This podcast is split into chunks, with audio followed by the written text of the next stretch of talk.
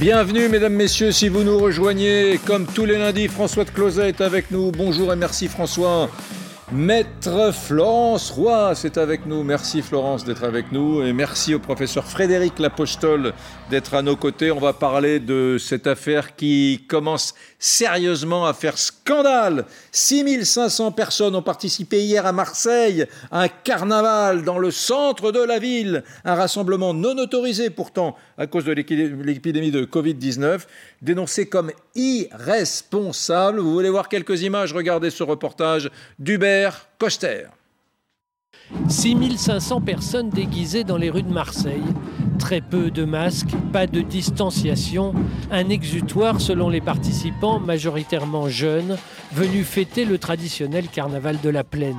On a vu que tout de suite ce qui était critiqué c'est Ah ils sont irresponsables Alors que l'idée derrière c'est aussi bah, un ras-le-bol euh, bah, comme on disait qui est politique. Tous les ans c'est comme ça, je vois pas pourquoi cette année il n'y aurait pas ça non plus. Un carnaval interdit cette année comme en 2020 et qui suscite l'indignation unanime des politiques locaux, le président de la région PACA ou le maire de Marseille sur Twitter. Je suis en colère. L'attitude égoïste de quelques irresponsables est inacceptable. Ils devront répondre de leurs actes devant la justice. Les forces de l'ordre ont dispersé le cortège en fin d'après-midi aux abords du Vieux-Port. Il faut que l'on condamne fermement euh, tous euh, la façon dont les choses se sont passées, euh, l'organisation de ce carnaval euh, qui était un carnaval sans respect d'aucune règle et, qui s'est terminé dans la violence et les dégradations. Des dégradations notamment de ce manège ou d'une aire de jeu pour enfants. Plusieurs personnes ont été interpellées. On est avec Bruno Gilles, mesdames, messieurs, qui est conseiller municipal d'hiver droite de Marseille et ancien sénateur, et qui a été, je dis pas de bêtises, me semble-t-il, Bruno Gilles, bonjour, maire de ce secteur, de ce troisième secteur de Marseille. Je dis pas de bêtises? Non, c'est ça, j'ai été maire de secteur pendant près de 25 ans, et donc je connais ce carnaval qui, qui se déroule depuis des dizaines d'années, de la même manière, parfois festive, parfois très politique, parfois de manière très agressive. Et là, tout le monde savait, depuis des semaines, depuis des mois, que ce carnaval allait avoir lieu. On connaissait tous le lieu de rendez-vous. Et alors que des millions de Français sont confinés, on laisse développer ce qui est un véritable cluster de plus de 10 000 personnes, parce que vous annoncez le chiffre de 6 500 selon la police et 10 000 selon les organisateurs. Donc moi je dis, euh, il y a des véritables criminels sanitaires, c'est les organisateurs, qu'on ne vienne pas m'expliquer qu'ils ont été dépassés. Dès le départ, ils savaient qu'ils allaient être déplacés. Donc il y a eu euh, une plainte déposée déjà par Madame euh, Vassal pour tout ce qui est dégradation de mobilier urbain au niveau de la métropole. Moi, je souhaite qu'après une réaction très tardive, le maire de Marseille, qui savait, dépose lui aussi plainte et que la préfecture fasse la lumière sur cette affaire. Aucun policier n'a été mobilisé.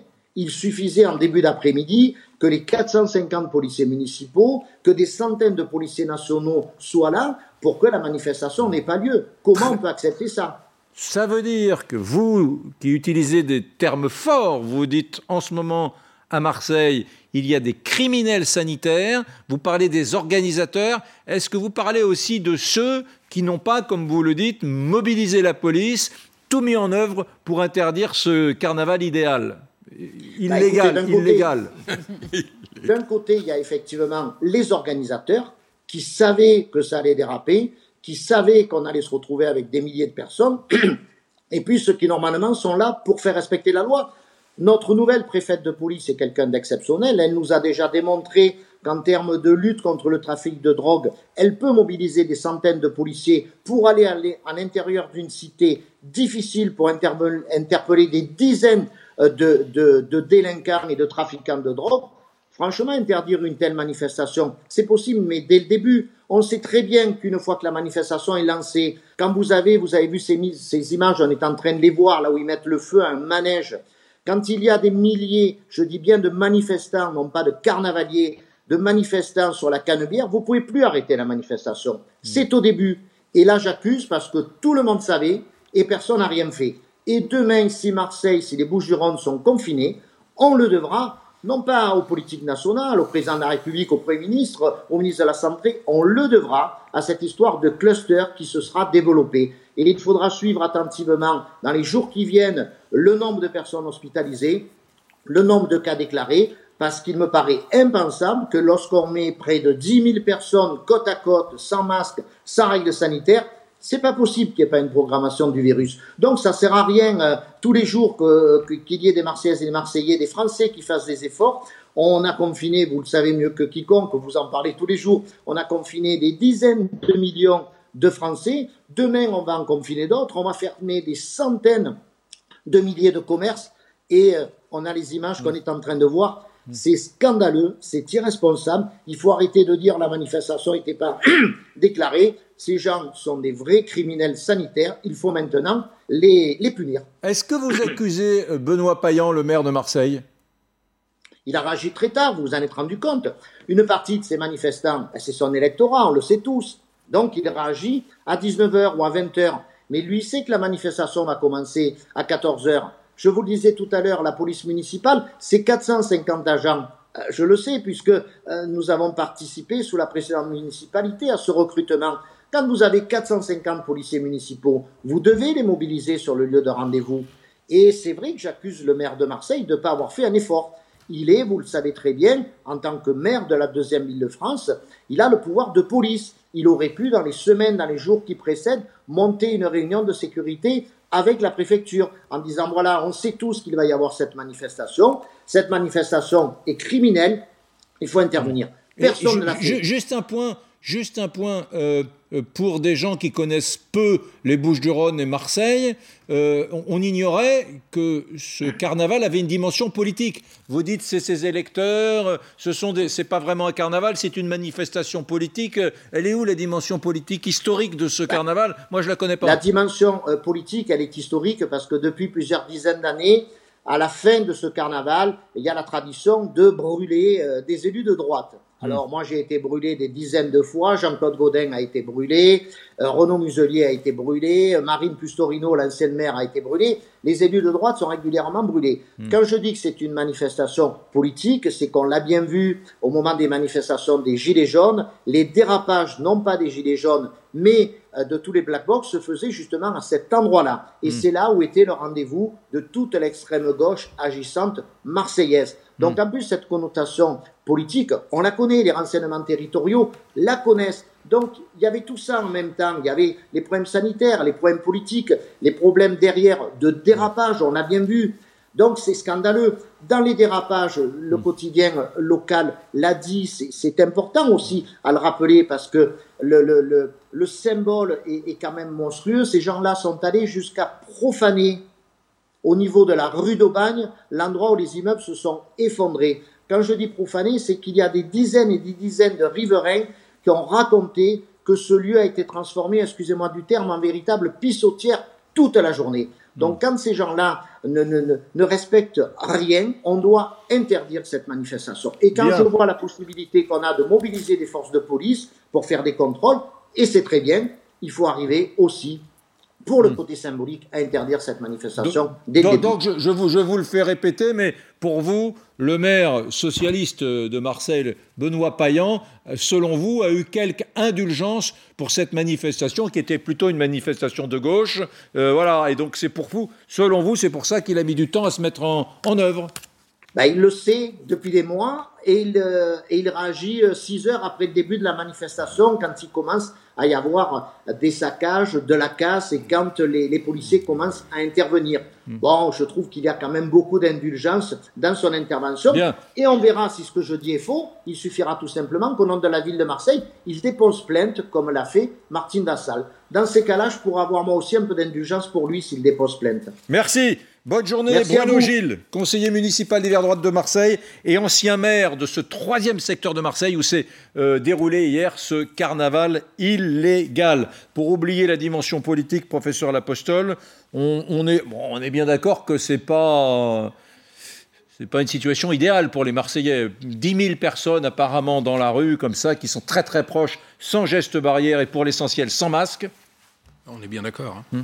J'ai entendu une des, alors je ne sais pas s'il faut dire euh, mm. manifestante, une des, euh, mm. fileuse, une des participantes, dire qu'elle en avait ras-le-bol. Mais on en a tous, on en a tous ras-le-bol. Et, moi, j'en ai doublement ras-le-bol parce que j'ai euh, d'un côté les contraintes euh, sociales que nous subissons tous, et puis le reste du temps, euh, le, Covid à l'hôpital. Donc je suis bien placé pour savoir ce que c'est que, d'en avoir ras-le-bol. On en a tous ras-le-bol, on est bien d'accord. Mais finalement, peut-être davantage encore que vis-à-vis des professionnels de santé, c'est vis-à-vis de tous les Français qui font des efforts quotidiens, qui sont restés chez eux, qui sont confinés, vis-à-vis de tous les commerçants, comme on a vu mm. précédemment, qui sont fermés, que c'est insultant, j'allais dire les professionnels de santé, au point où on en est, hein, on se fait une raison, mm. mais euh, vis-à-vis de tous nos concitoyens qui font des efforts, qui s'astreignent à ces règles, euh, mm. je, trouve que ça rajoute une, dimension euh, d'absence totale de, mm. solidarité, de, civisme qui, qui, est encore plus dérangeante. Florence, Florence Rouas, maître, serait-il possible que vous ayez quelque indulgence à l'endroit de ces jeunes Marseillais qui sont sortis dans la rue, qui étaient entre 6 000 et 10 000, sans beaucoup de gestes barrières hier? Oui, parce que moi j'ai une réaction, je pense, d'avocate, c'est-à-dire que au-delà de, des impératifs sanitaires dont vous faisiez état, hein, mm. euh, je, je, comprends, si vous voulez, dans cet acte, c'est un peu un acte, c'est un acte politique, c'est un acte de rébellion. Alors, je suis pas d'accord, je ne me serais pas associée personnellement.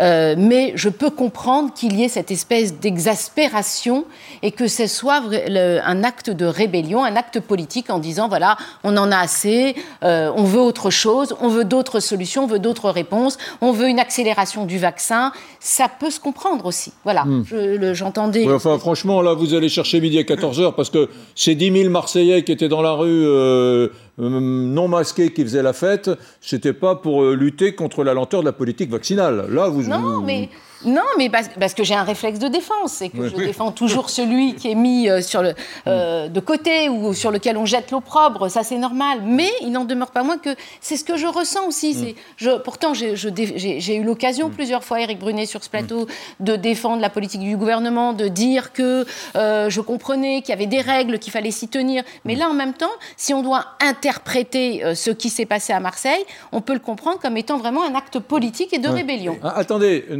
François, je vous passe le, micro dans un instant.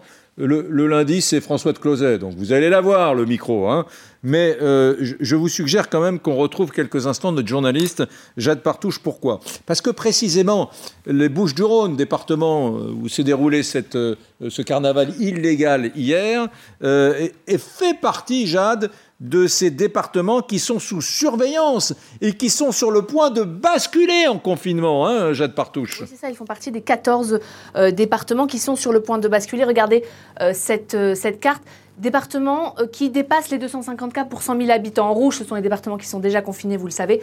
En jaune, ce sont les départements qui dépassent, et de beaucoup, ce taux d'incidence, ce fameux seuil retenu depuis le début de la pandémie. Il y en a 14 en tout. Alors, on n'est pas encore euh, au, point des 400 annoncés euh, par Jean Castex, mais beaucoup de départements n'en sont quand même pas très loin. En première ligne, je peux vous donner quelques exemples. Le Var, 333. Les Bouches-du-Rhône, dont on parlait à l'instant, 315. Un peu plus haut, territoire de, de Belfort, 320. Et l'Aube, 349. Vous voyez quand même qu'on s'en approche très très dangereusement. Encore une fois, on le remarque, c'est quand même situé à l'est de la France. Autre critère retenu très important, la saturation en réanimation, bien évidemment.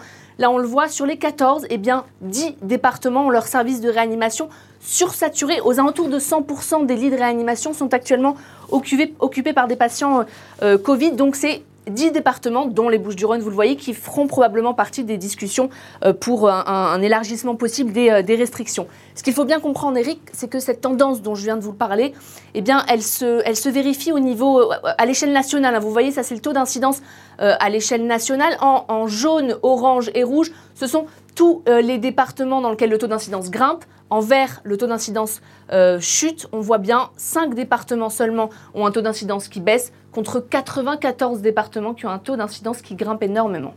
Oui, 94 départements qui ont un taux d'incidence euh, qui monte. La, messe est dite, hein, François de Closet. Mais moi, je trouve très intéressant ce qu'on a vu à Marseille. Bon, alors on va éliminer la politique locale marseillaise, la récupération l'exploitation. Mais au-delà, je suis d'accord avec vous qu'il y a effectivement un phénomène de ras-le-bol. Et je pense que si le président n'a pas voulu suivre les médecins qui, en janvier, lui disaient il faut confiner complètement, non, je ne veux pas. Pourquoi? Parce qu'il sentait qu'il y a ça. Et on peut le savoir parce que en Allemagne, aux Pays-Bas, il y a eu de véritables émeutes de protestation. Alors pourquoi ça? Parce que cette maladie est très curieuse, elle est double, cette maladie, et même en dépit des changements apportés par les variants. Il y a d'un côté les moins de 50 ans pour qui c'est une maladie, une maladie comme les autres, bon, bah, et les plus de 70 ans pour qui c'est une maladie mortelle. Et ce qu'on va faire, qu'on n'a jamais fait, c'est qu'on dit à l'ensemble de la population, c'est-à-dire à tous ceux pour qui c'est pas une maladie très grave, c'est vous qui allez vous soigner en respectant le confinement, etc. Alors, demander aux trois quarts de la population de faire un tel effort pour préserver les personnes très âgées, au bout d'un moment, ça devient insupportable. En un premier temps, les Français ont été sidérés, ils ont tout accepté, et maintenant, on sent. Alors, dès qu'il y a une récupération politicienne, hop, ça explose, mais si on avait totalement confiné, notamment euh, la Seine-Saint-Denis et autres, je ne suis pas sûr qu'il ne se serait pas produit des actes de révolte. Maître Roas, pas forcément festifs d'ailleurs. Maître Roas, je vous l'annonce, quand on va voir, et on commence à voir les gens danser sur les tables à Tel Aviv en Israël, les pubs réouvrir, et ça réouvre en Angleterre, les Américains qui se rouvrent aussi. Il faut savoir qu'à New York, les lycées rouvrent ce matin et euh, on commence à s'embrasser dans la rue, bien évidemment pas avec la, la, folie et la fougue des années précédentes, mais quand on va voir ces images sur LCI tous les jours, il va y avoir des jeunes qui vont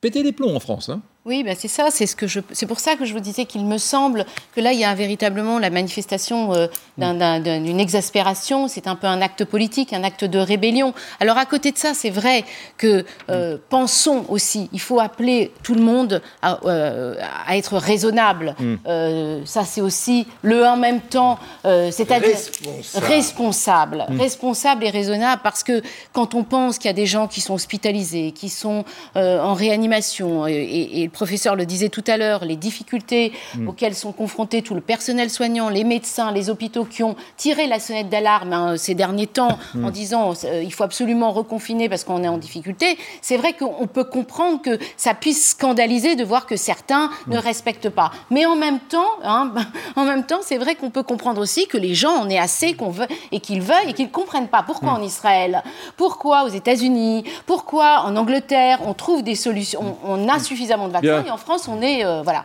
Merci les amis. Euh, carnaval sans masque à Marseille, scandaleux. Vous êtes 88% à dire oui, c'est scandaleux. Dans un instant, on parle de Marine Le Pen, car de tout nouveaux sondages nous disent que vraiment ça monte euh, dans l'intention de voter pour Marine Le Pen au, au, régional et surtout à la présidentielle. Est-ce qu'elle sort renforcée, Marine Le Pen? Dans un instant, elle sera en direct, car il va y avoir une séquence intéressante.